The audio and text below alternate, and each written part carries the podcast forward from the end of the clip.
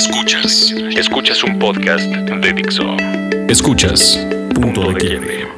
Por Dixo. Dixo. La productora de podcast más importante en habla hispana.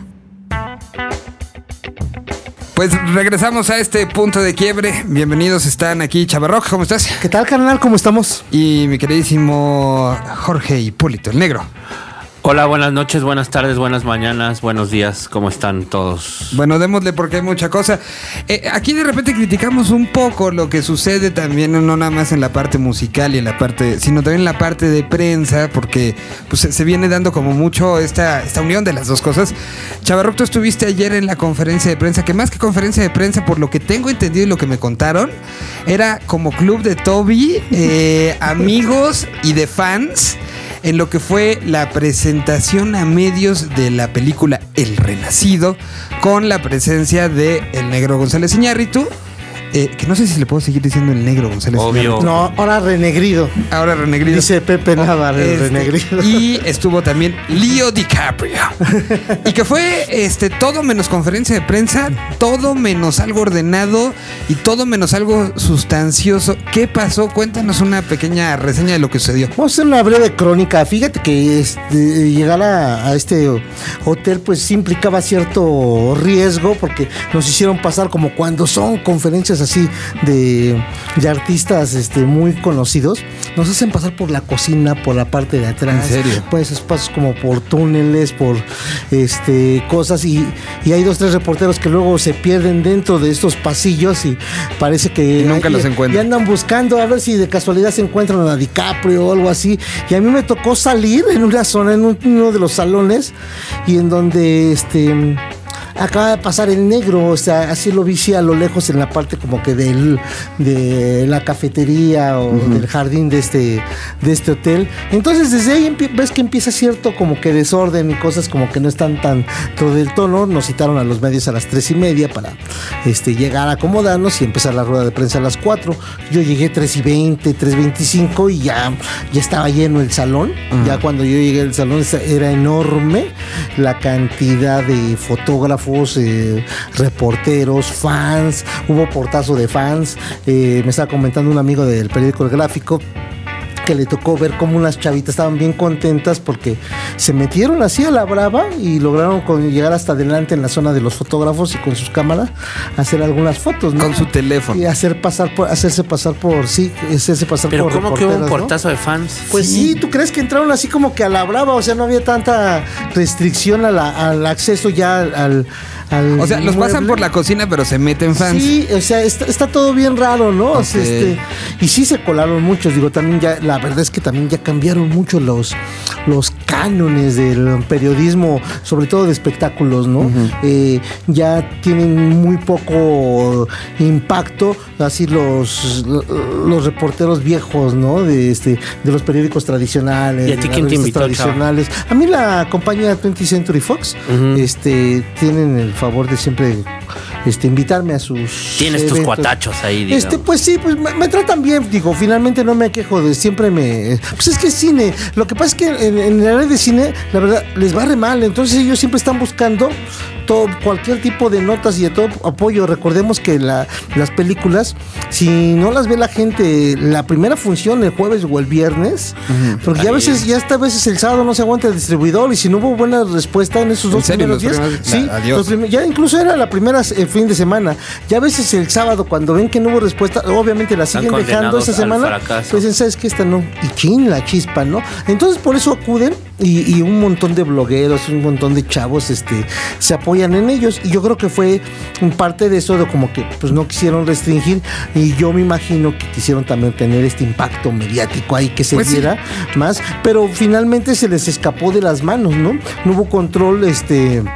¿Y qué pasó en el tiempo de la conferencia? Le- Les preguntaban, ¿no? Sí, Yo sí. nada más vi a DiCaprio con la copita. preguntas, hubo malas Sí. preguntas. Este, no, fíjate que eh, eh, este, hubo ahí el fan que le quiso regalar, o o el periódico fan que le quiso regalar el tequila, ¿no? Al, al Puta. DiCaprio. Bueno, ya sabemos, o sea, ¿Por qué sigue? o sea, Y seguro los canapés acabaron a los cinco minutos. Bueno, eh, normalmente en estas ruedas de prensa como que las empresas se gastan todo en la renta del salón y los canapés bailan por su ausencia. ¿eh? Es una fila de una, unas botellitas de agua. Digo, tenemos más canapés ahorita aquí en la mesa que, que las que hay luego en este tipo de conferencias. Pero la verdad es que donde sí, donde sí se pierde es este el impacto noticioso, periodístico, el trabajo de los reporteros, de los de, de veras, porque normalmente o no alcanzan a ver o ya no, no alcanzan a escuchar o vaya, ver, pasan muchas cosas donde se les impide ya realizar bien su trabajo. Te lo pregunto eh, y será una pregunta doble y con, con jiribilla.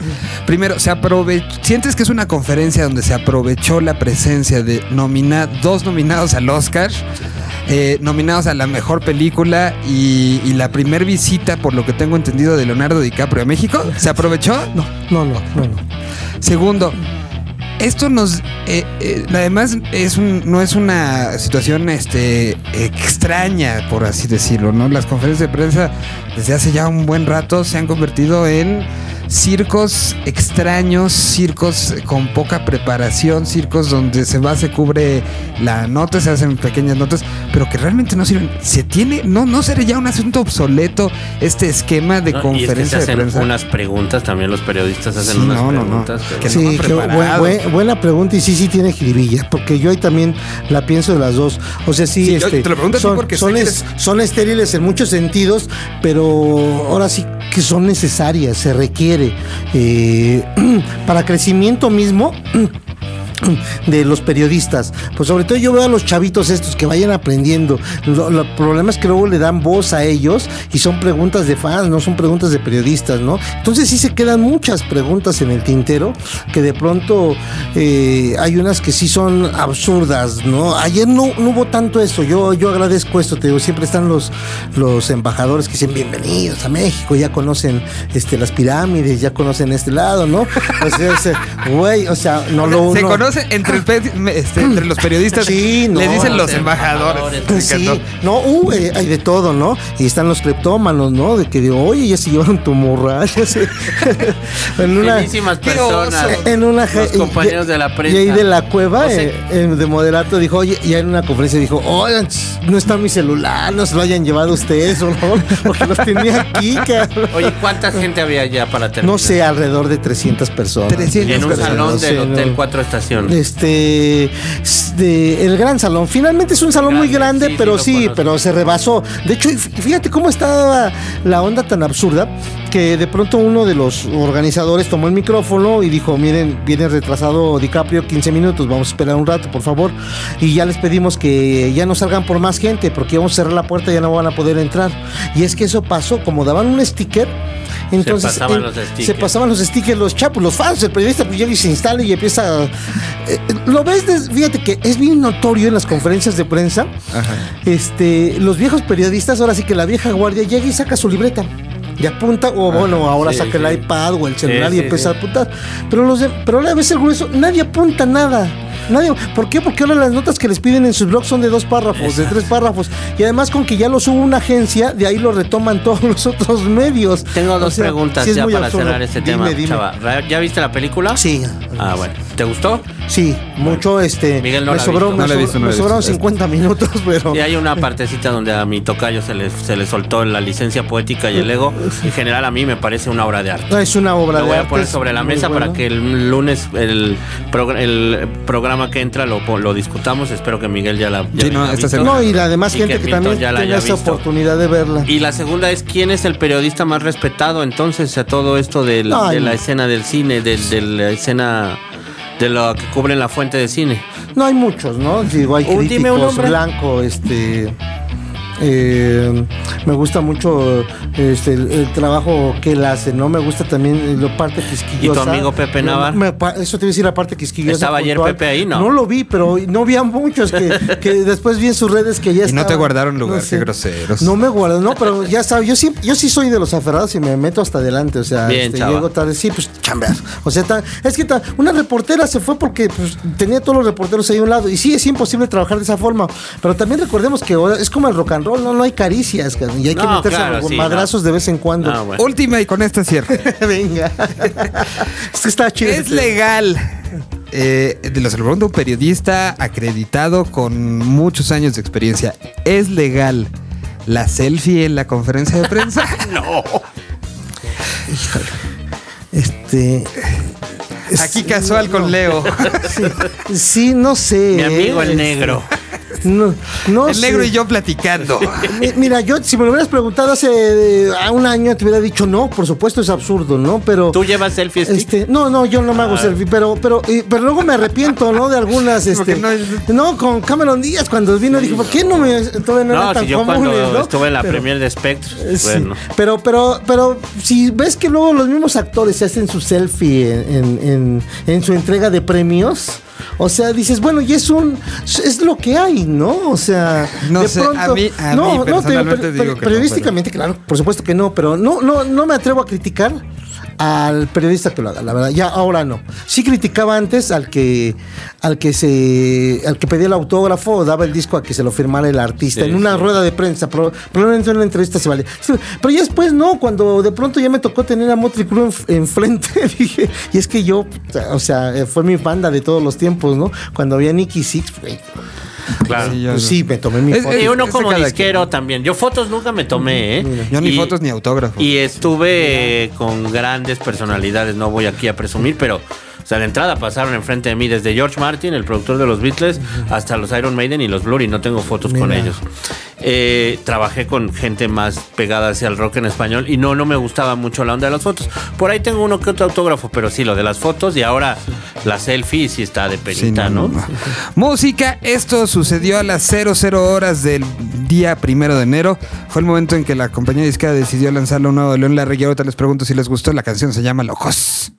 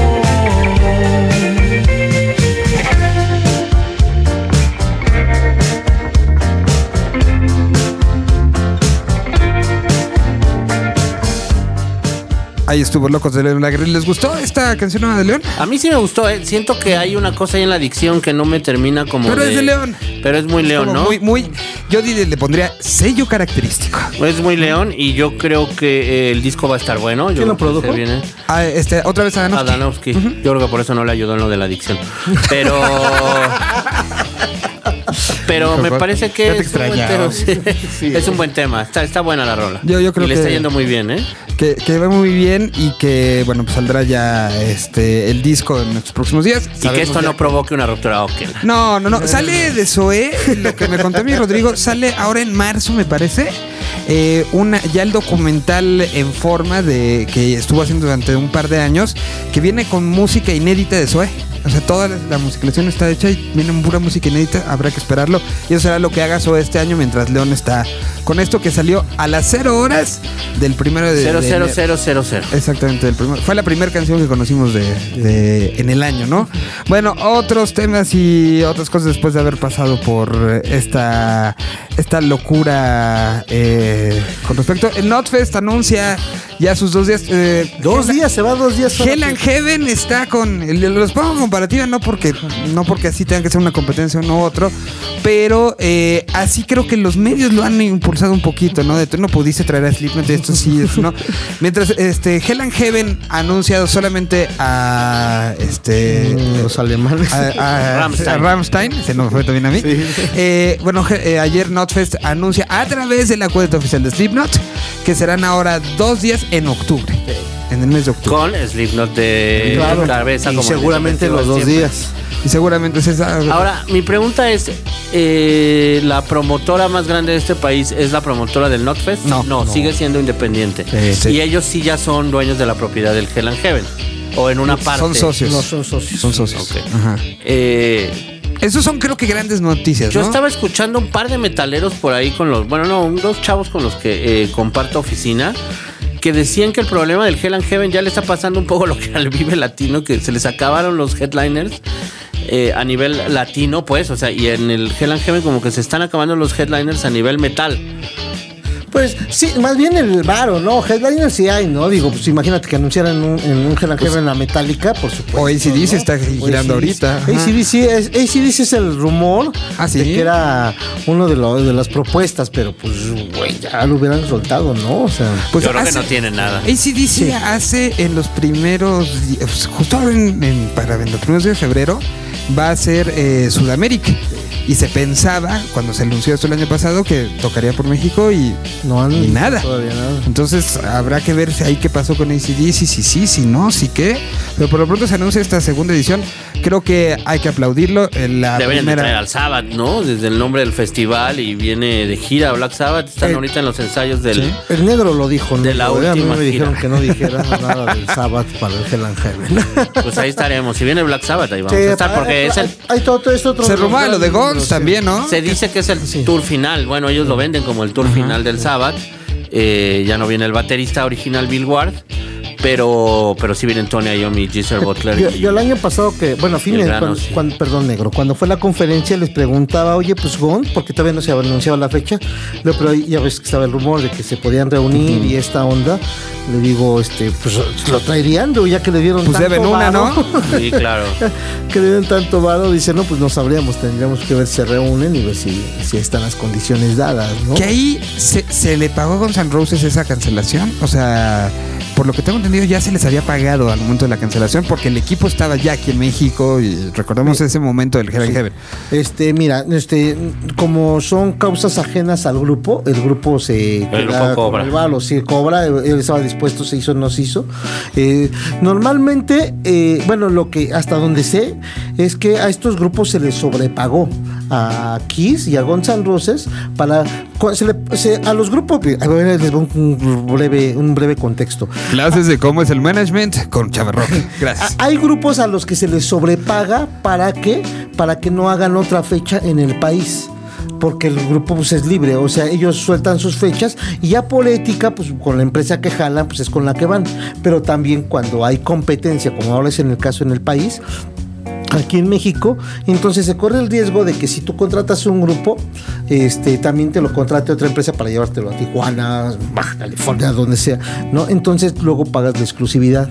Entonces ya le dices a, a la agencia o al grupo, le dices, sabes que bueno, va una lana más, pero nada, el único festival o el único concierto que te vas a presentar en el país va a ser aquí. Eso pasó con Kiss y con Guns N' Posers. Que por cierto, hablando de ellos, eh, como una cosa nos lleva a la otra. Sí. Bueno, recordemos que, y lo íbamos a platicar la semana pasada, se anunciaron las dos fechas en, los, en Las Vegas previas a Festival de Coachella, donde te tumban todo, por lo menos la estrategia y la atención, ¿no? Si ya estaba como garantizado de una. Te dolió, manera. eh, veo que te dolió. Sí, eh. dolió desde la semana No, pasada. Me llama mucho la atención No, sí, que lo haya permitido Coachella cuando el anuncio y todo lo que la campaña que se hizo para la- el lanzamiento de, de Guns en, el festival era como muy fuerte y que era un trend topic mundial garantizado. Aquí no sé si se puede diluir, a lo mejor son ideas mías de que la gente quiera poner más atención o saber qué es lo que pasa, porque además con lo endeble que es Axel, en cuestión este, anímica, podría ser que se pelee acabando el primero y ya no llega a Coachella, ¿no? Yo creo que los promotores deben de estar muy de acuerdo en esas cosas, ¿no? No creo que se les No pueda sé. ir No, algo no, tan... yo creo que esta, exacto, yo creo que esta es una estrategia de marketing Sí, muy bien Sí. diseñada. Sí, porque pues, ve, estamos hablando de eso porque sí, parece inconcebible. O sea, y pero está rico. O sea, finalmente es Las Vegas, cabrón. O sea, es este. Y es el estreno de un estadio. Sí, y además, ¿no? O sea, Ahí es- está metido to- Golden to- Boys. Todo el mundo va a saber eso, cabrón. Golden O sea, Boys, que es la promotora del Festival de Coachella, yo creo que está metida en la venta de esa fecha y ellos Sí. están como intentando caer en el supuesto de un autosabotaje. Bueno, en un sabotaje, y yo creo que es un autosabotaje con mucha lana de por medio. No, y pues imagínate cómo elevas, ahora sí que sube la bolsa, ¿no? Sube la cotización porque pues, las plazas que quieran ver a Ahora, ¿por cuántas fechas o qué se anunció? ¿Es que nada más van a ser estas fechas? Hasta ahorita están anunciadas dos en eh, Las Vegas y las dos de Coachella. Hasta este más. momento. Puede cambiar en una semana, puede cambiar. México. Puede cambiar en una semana, puede.